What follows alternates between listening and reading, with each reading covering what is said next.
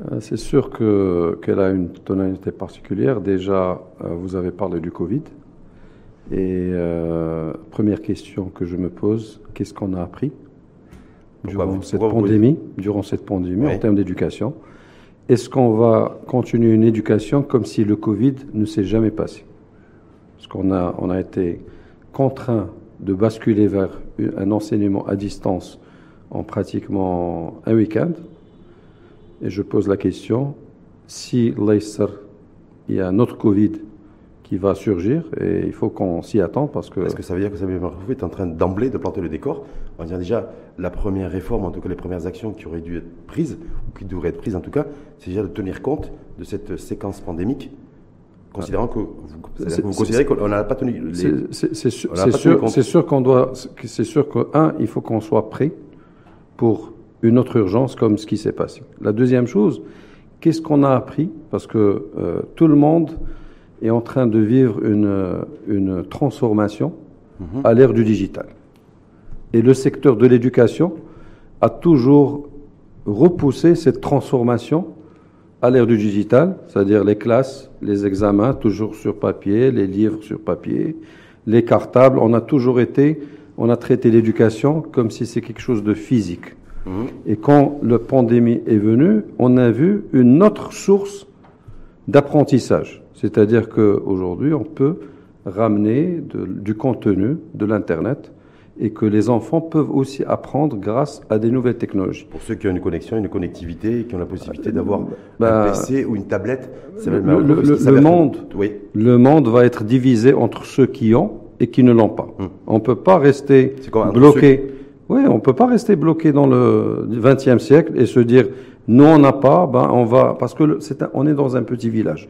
On va être ou bien contributeur dans ce monde de la transformation à l'ère du digital, ou bien on va rester derrière et on, parce qu'on parlait, on parle toujours de l'analphabétisme, ben il y a aussi l'analphabétisme digital Hum, qui, est on en- parle de- qui est encore pire. Donc si on n'investit pas dans la connectivité, si on n'investit pas dans le contenu édu- éducatif euh, digital, je crois qu'on va, qu'on va dire laisser veut- passer une génération qui va pas suivre ce qui se passe dans le que Ça monde. veut dire, Samuel Marfouf, que le nouveau ministre de tutelle en charge de la de, de- de l'éducation et de la réforme de l'éducation, à savoir, à savoir Ben Moussa, quand il annonce le recrutement assez conséquent de, de dizaines de milliers de- de- d'enseignants, par exemple, ou l'ouverture de plus de 5000 classes au niveau du primaire pour désengorger les, euh, les classes et donc lutter contre l'abandon scolaire, est-ce que vous dites en fait, non, il est, il est, il est complètement euh, décalé et qu'en fait les enjeux sont ailleurs.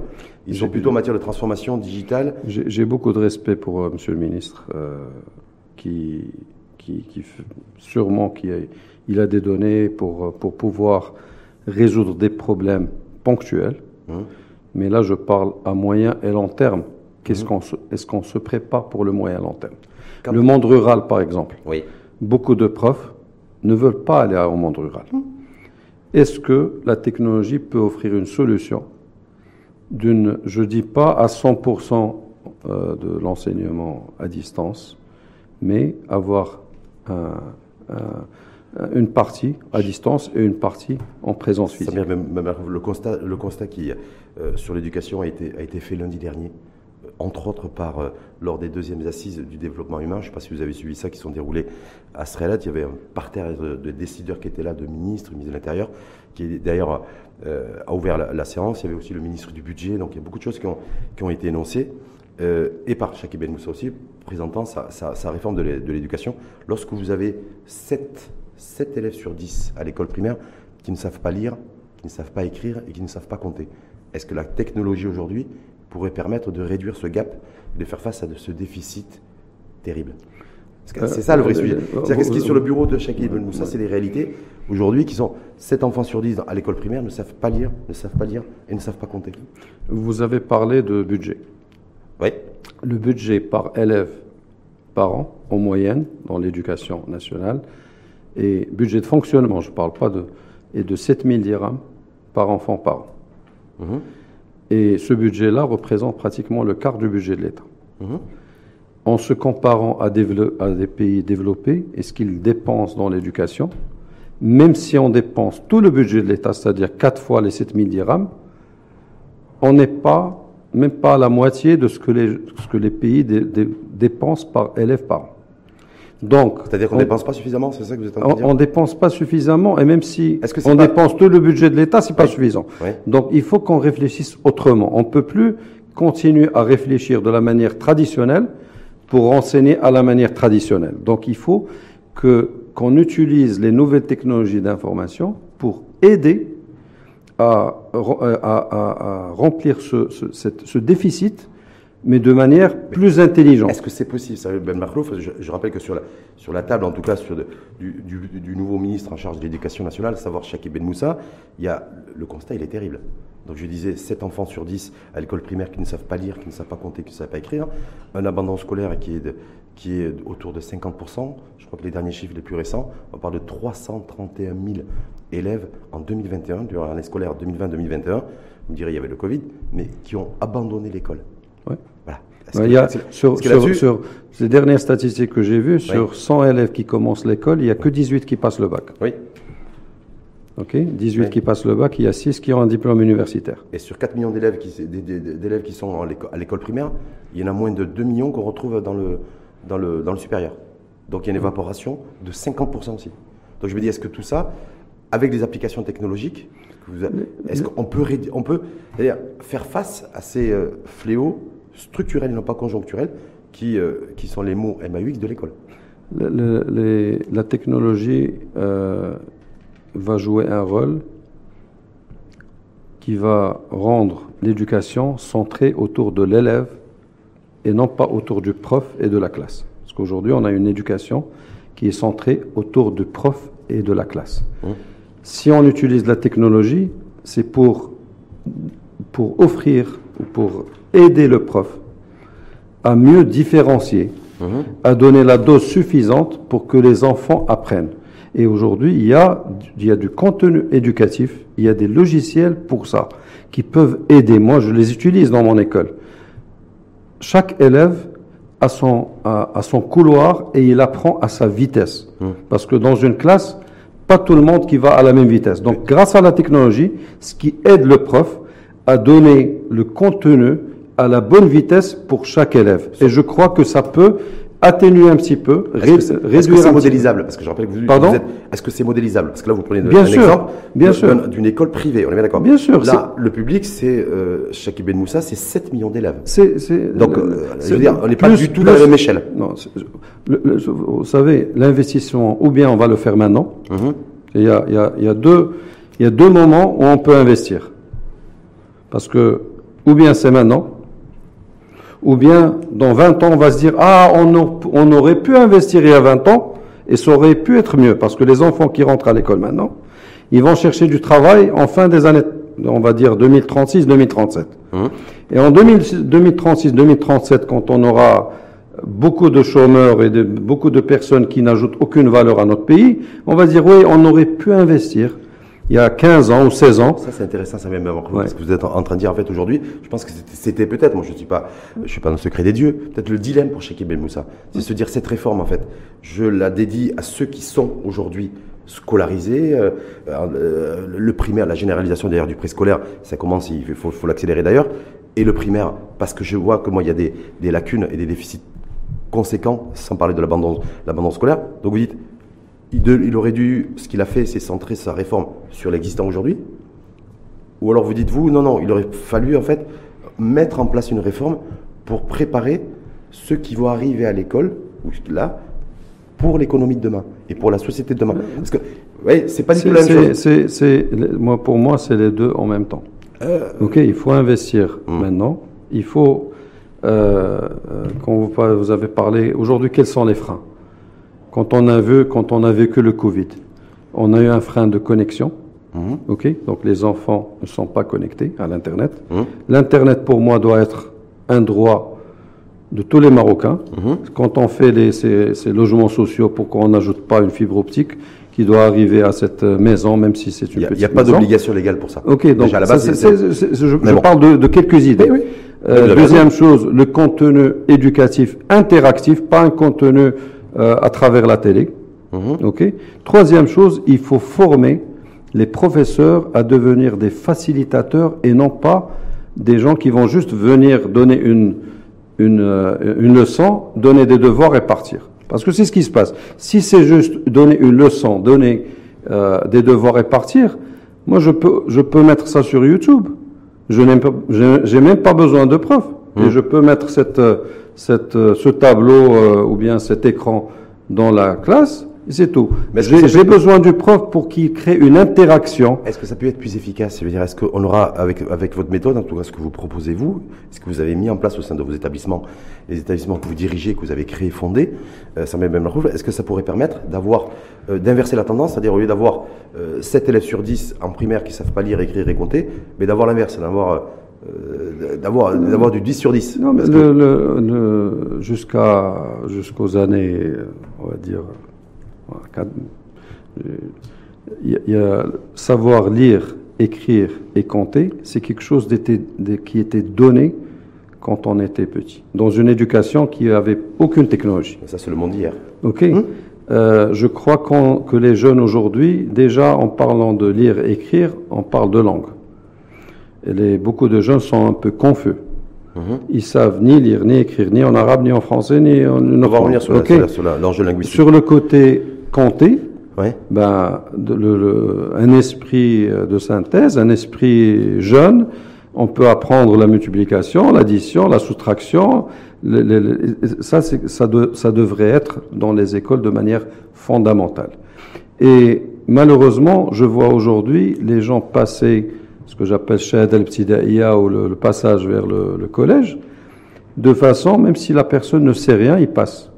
Ok? Alors qu'avant, vraiment, il fallait être bon pour passer au secondaire. C'est vrai qu'il y en a beaucoup aussi comme vous qui ont cette, cette nostalgie de, oui, mais- de- de l'enseignant qui, qui incarnait l'autorité et qui était respecté. Malheureusement, c'est pas que chez nous d'ailleurs au, Maroc, c'est partout dans le monde, dans les nouvelles générations, une- un nouveau rapport aussi avec le, avec l'autorité de, de, de l'enseignante. Mais c'est voilà, juste peut-être vous entendre sur une dimension financière, matérielle. euh, parce que Fawzi Larja, le ministre du budget, s'est exprimé là-dessus lundi, lundi en, en donnant des chiffres bien précis à Srelet. Et euh, en disant clairement, je prends mon- mes notes, hein, de 2001 à, à- à 2014, Dixit Fawzi Larja, nous avons alloué, c'est-à-dire l'État, a alloué plus de 450 milliards de dirhams injectés dans l'éducation. Ça, c'est de 2001 à 2014. De 2015 à 2022, la bagatelle de 410 milliards de dirhams ont été injectés à l'école. C'est-à-dire que si on fait 450 plus C'est des- 410, Ce sont des budgets de fonctionnement. budget de fonctionnement. C'est-à-dire sur en 20 ans. À côté de ça, donc, En et grande 20 ans- partie, en et grande- 20 ans après, Hmm. 20 ans après, je répète, 7 enfants sur 10 ne savent pas lire, compter et écrire. Ah, Le- voilà, et se dire, voilà, donc le- il faut le- réorienter du coup. Le, PISA ranking, qui est l'OECD, qui est le dernier, je crois, 2018, on est classé 73e sur 78. Mhm. C'est un examen pour les enfants de 15 ans à lire, à, pour c'est-à-dire tout ce qui est lecture, maths et sciences. Lire en, en comprenant ce qu'on lit. Exactement. Avec la compréhension Donc, de, il y a de la la- lecture. il y a- c'est- il y a de On la- peut lire sans comprendre, donc, Exactement. euh, Donc reading et maths et science. Mmh. Euh, le- le- les, les premiers pays du monde sont des pays asiatiques. Mmh. C'est même pas les Européens, c'est même pas les Américains, donc les pays asiatiques. Donc et, et on voit le résultat. Donc on doit investir dans Est-ce qu'on l'éducation. doit investir beaucoup plus? Parce que je rappelle, là, on parle de 860 milliards de dirhams Moi, je, qui ont été investis de 2001 à 2022. le- l'investissement dans l'éducation, Oui. c'est aussi une économie dans les prisons, dans les- le coût social, Mhm. dans les- les- l'efficacité du pays, le PIB du pays. Donc, on- je ne vois pas, je n'appelle pas, je, je n'appelle pas ça dépense, mais plutôt un investissement. Mais est-ce que l'investissement, il y a- est-ce qu'il y a qu'est-ce qu'il Il faut- il juste- il faut juste- retour sur investissement. Il- alors, il, faut juste, il faut juste qu'on prenne en considération que même si on met tout le budget de l'État, c'est pas suffisant. Donc, on doit réfléchir autrement. On ne peut plus continuer à investir de la même manière. C'est ça le message. Est-ce que ça Et- veut dire et- que l'État, ça met même dit voilà, on va dire demain, si j'investis un dirham, donc investir, pas dépenser, du budget de l'État euh, dans l'éducation, il faut que nécessairement, je prenne comme indicateur le fait que j'ai de moins en moins d'élèves, un, qui quittent l'école, et deux, que j'en ai plus qui savent lire, écrire et compter. Dé- Déjà, déjà l'éducation, il y a, il y a l'éducation privée et publique. Mhm. Là, on parle du public. là, on parle du public. hein, chez mais Moussa. mais- mais aujourd'hui, l'éducation euh, privée représente à peu près 16% Mhm. du nombre des enfants qui sont à l'école. Je parle jusqu'au bac. Et la solution doit être une solution publique-privée et non pas une solution publique.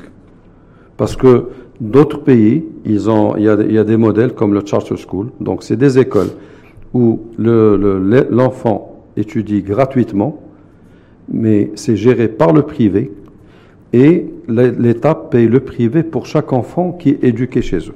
Ça, c'est dans les pays riches. Pardon Ça, c'est dans les pays riches. N- Non, pas nécessairement. Non, il y a des pas pays- nécessairement. il y a des- il y a Non, des- il y a pas, des pas pays à- nécessairement. Pas déjà, déjà, à 7000 dirhams par enfant par an, il y a beaucoup d'écoles qui enseignent à 700 dirhams par, euh, par, par mois. Euh, je, donne, je fais un, par- une- un petit peu parallèle avec ce qui s'est passé dans le logement social.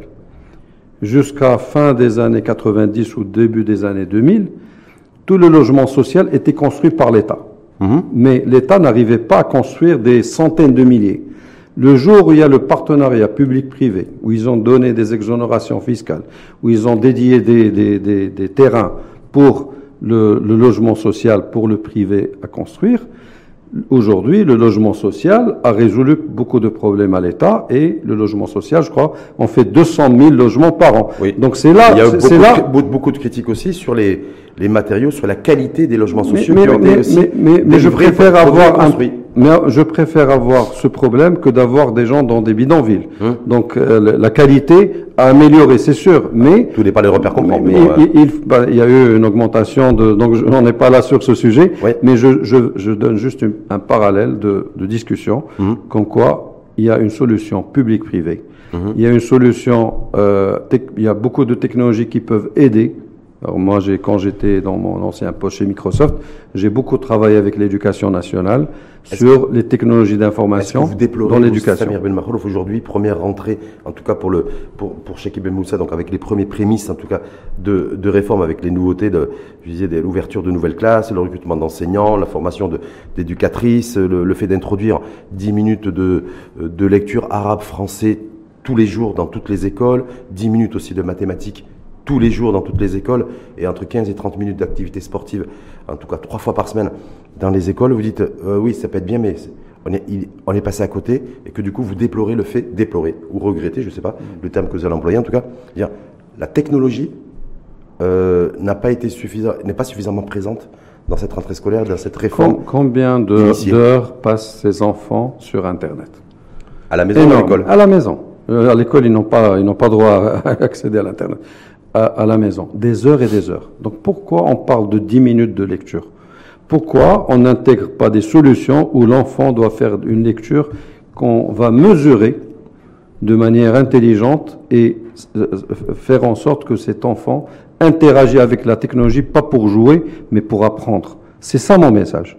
Ça C'est la dire- technologie peut être utilisée pour passer de l'information et de l'apprentissage à cet enfant de manière, euh, comment dire, euh, avec de la gamification. Il y a beaucoup de choses qui vont aider l'enfant Donc, par rapport à cette première mesure, nouveauté en tout cas de cette rentrée scolaire 2022, le fait que le ministère du tutelle qui a introduit une lecture obligatoire euh, de 10 minutes par jour de lecture d'arabe et, euh, et de lecture en, en français, oui, te- non, non, il aurait fallu faire ça, il aurait Je- je- utiliser je- la technologie pas- plutôt. je- Je, sais pas, je. Suis pas en position de critiquer tout ce que je dis. On Redonner goût à la lecture à des enfants. Est-ce que pour vous ça a du sens? Euh, Redonner goût à la lecture. Oui, bien. Ben, Et pas sais, forcément de lire sur des tablettes, on- a- sur des boutons. on- euh, la, la lecture, peu importe qu'elle soit sur tablette ou que sur, sur papier, elle doit se passer.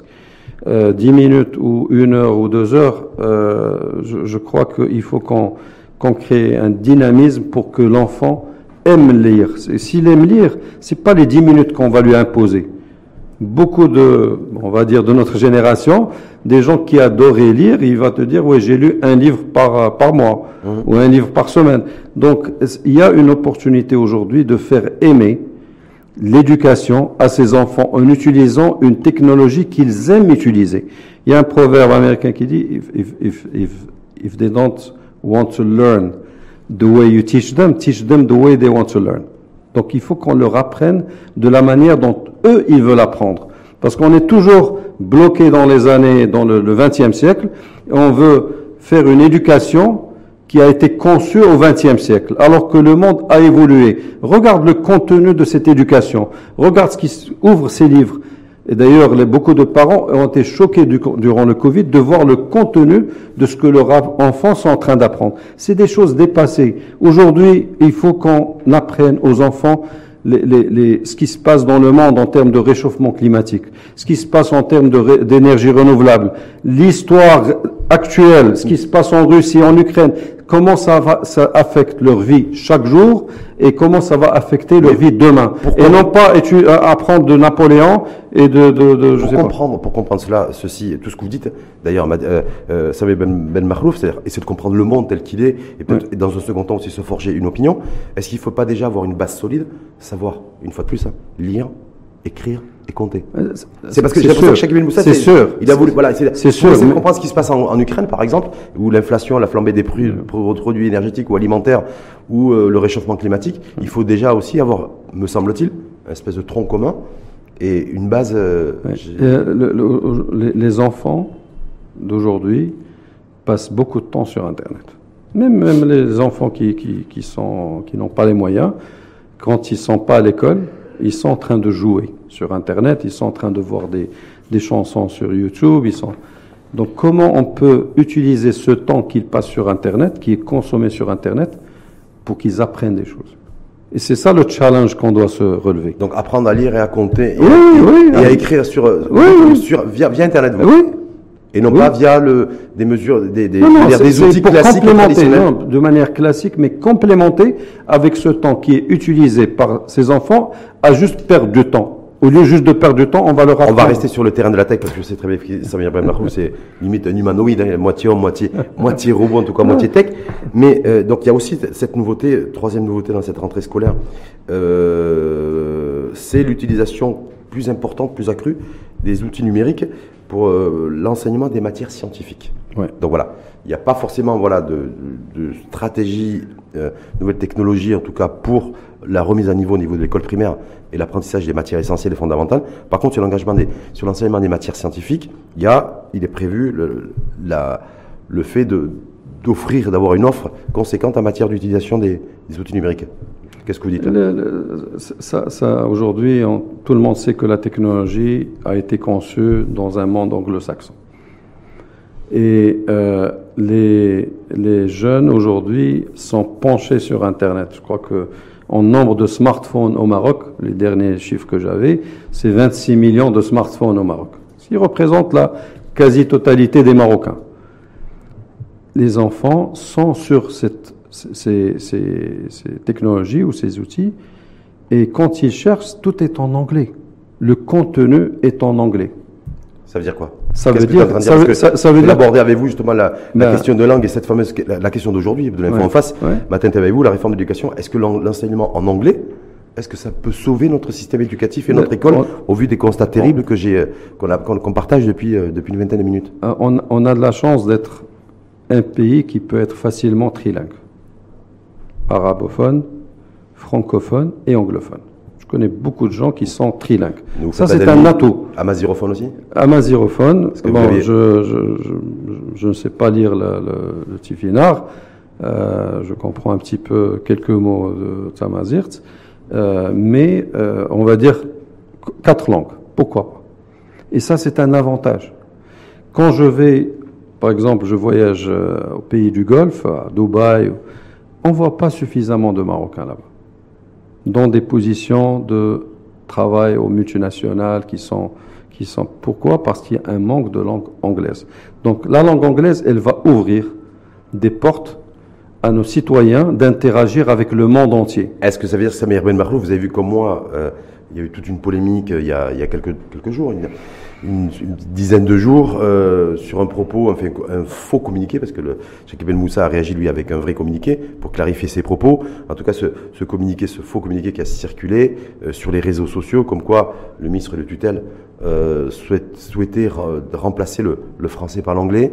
On a vu un, un hashtag viral d'ailleurs euh, qui, qui, qui a émergé, qui s'est développé et ceux qui et des, des, citoyennes et citoyens marocains qui ont pris la parole disaient effectivement le, français, étude, le français étude. on en a plus besoin enfin, ben, remplaçons l'anglais si, si ouais. notre pays veut avoir un avenir clairement si notre pays veut avoir un avenir il faut basculer à l'anglais très rapidement et ça commence par le système éducatif ouais. est-ce que vous Samir Ben Akhlouf vous partagez ce point de vue? Moi je, je suis pour que tous les Marocains euh, aient un très très bon niveau d'arabe de français et d'anglais maintenant les matières scientifiques les matières technologiques, la médecine, les finances, etc., euh, au lieu de passer par ou l'arabe ou le français, il y a du contenu, il y a le monde entier en train, même la France est en train d'enseigner en anglais, pas mal de diplômes qui sortent de France en anglais.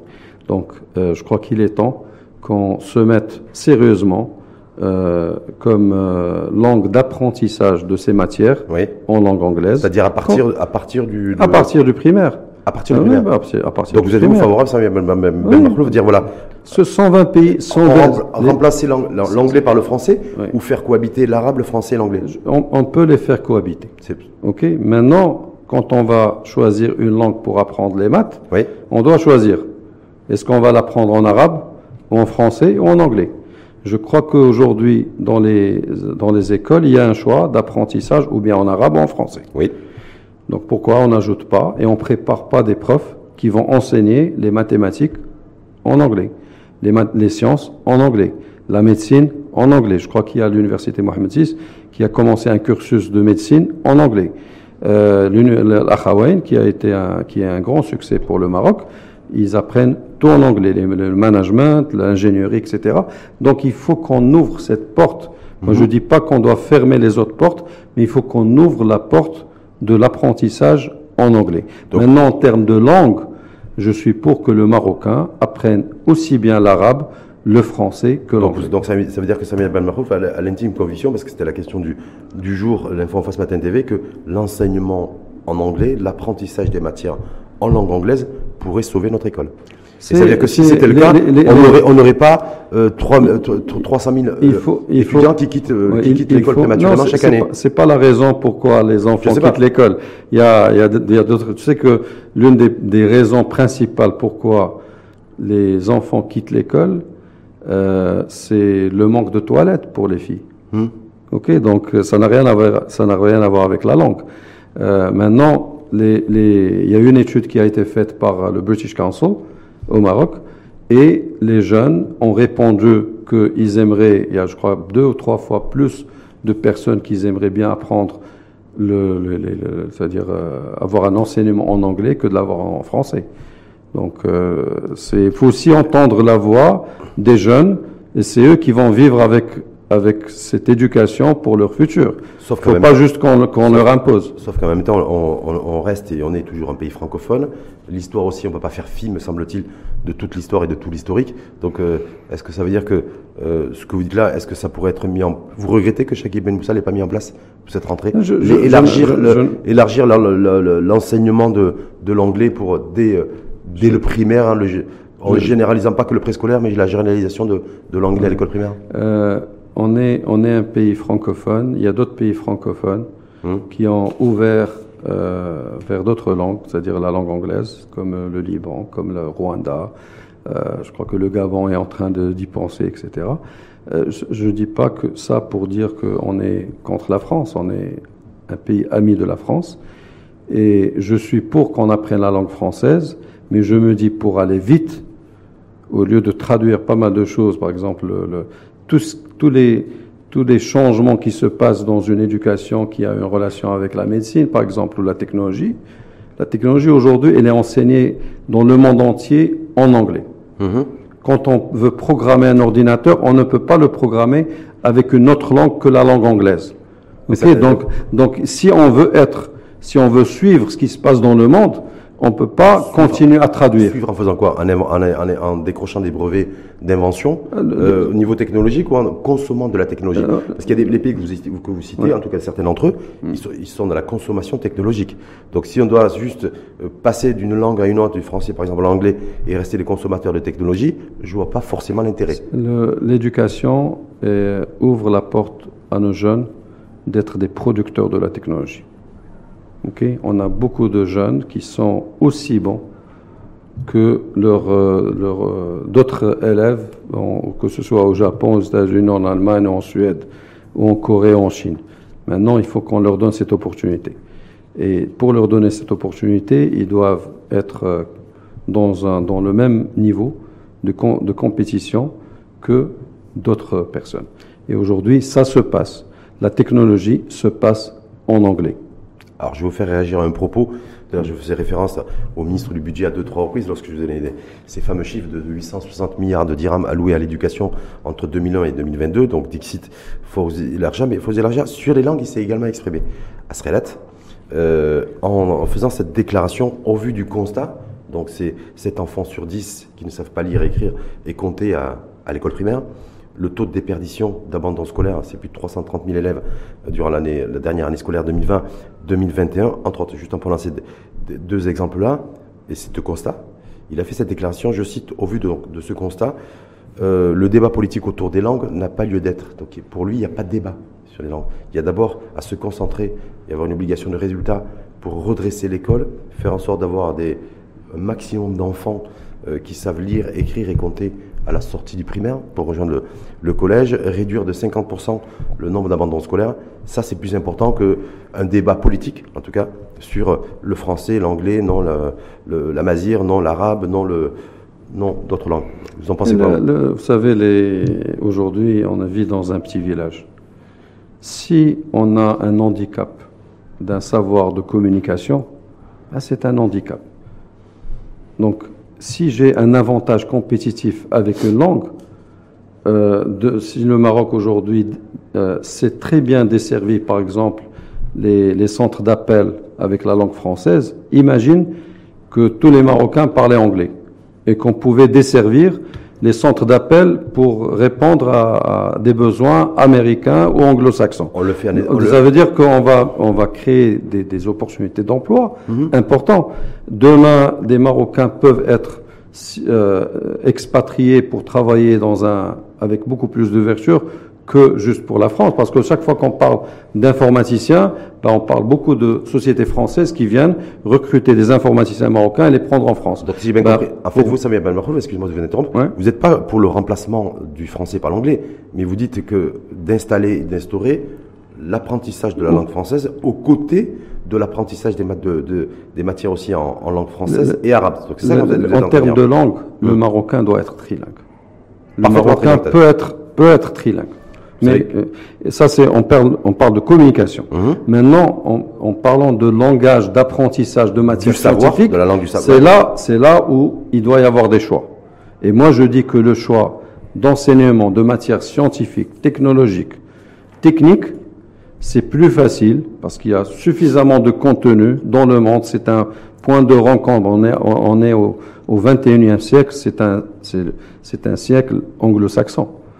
Ok, c'est un Chinois, un Marocain, un Brésilien, un, Allemand. S'ils sont autour d'une table, ils vont parler quelle langue? Ils vont parler en anglais. C'est le seul, c'est la seule langue qui peut, qui peut créer un, un, lien social. On est bien d'accord. Une langue de communication, parce qu'il faut bien, j'ai bien saisi, il faut bien dissocier la langue qui nous permet de communiquer, de converser, de débattre comme mm. aujourd'hui, et la langue qui permet d'accéder au savoir. C'est deux choses mm. complètement différentes. Vous vous dites pour pour communiquer, pour converser, on est dans un pays francophone il y a l'arabe et il y a le français, puisqu'on est un pays francophone, bien d'accord? Mais pour que nos enfants, euh, et surtout le Maroc de demain, et, euh, puissent être des acteurs, euh, il faut, y a... la langue du savoir, vous dites, il faut, il faut prioriser l'anglais. Quand on voit les, les 100 premières universités du monde, hum. les 500 premiers, les 1000 premiers, à 80%, c'est des universités qui enseignent en anglais. Donc pourquoi euh, pourquoi cacher le soleil?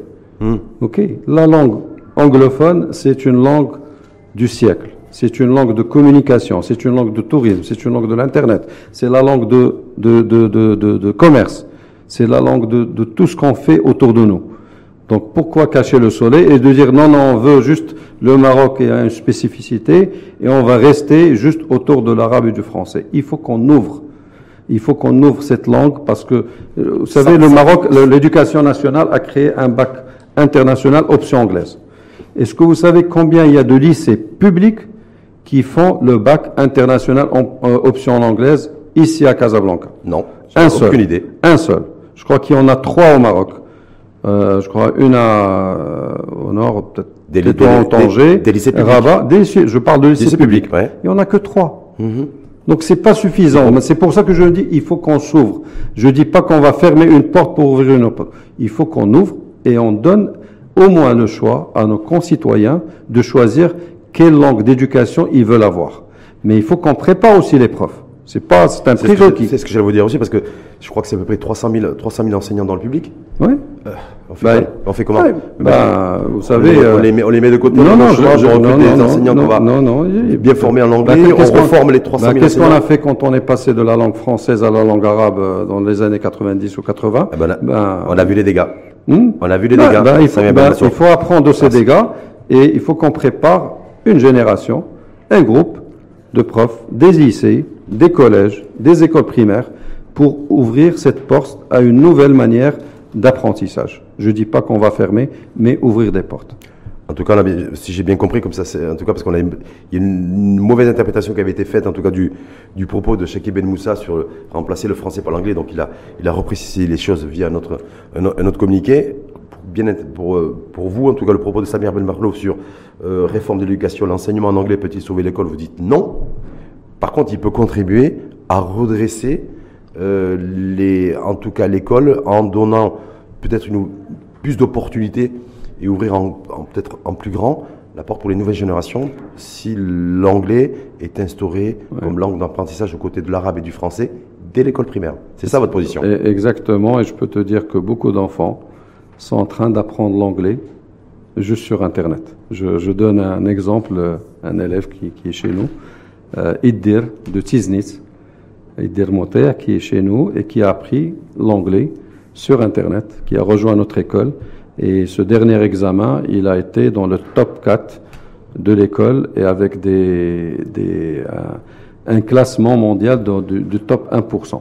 Donc je suis très très vraiment. Et ceci grâce à YouTube, c'est ça? Non non pas bon. Il a appris l'anglais, mais une fois qu'il est chez nous, bien sûr que tout l'enseignement se passe en anglais. Mais juste pour dire que aujourd'hui cette ouverture qu'offre l'anglais et la technologie, c'est ce qui va faire euh, des, jeunes qui sont prêts pour le futur ou bien qui vont rester dans un monde qui qui va pas. Euh, Avant de passer aux questions des, internautes, parce qu'il y a des réactions pour et, donc c'est une série de questions qui vous est adressée. Simplement, si vous deviez vous adresser euh, au pouvoir public aujourd'hui, ceux qui, bah, Shakib Ben Moussa, qui ministre en charge de, l'éducation, euh, au gouvernement, au chef de gouvernement qui était présent lui aux Nations Unies, parce qu'il y avait l'Assemblée générale. Donc en marge, il y avait, il y avait des, il y avait tout, tout un, débat sur la thématique de la de la transformation d'ailleurs du système éducatif.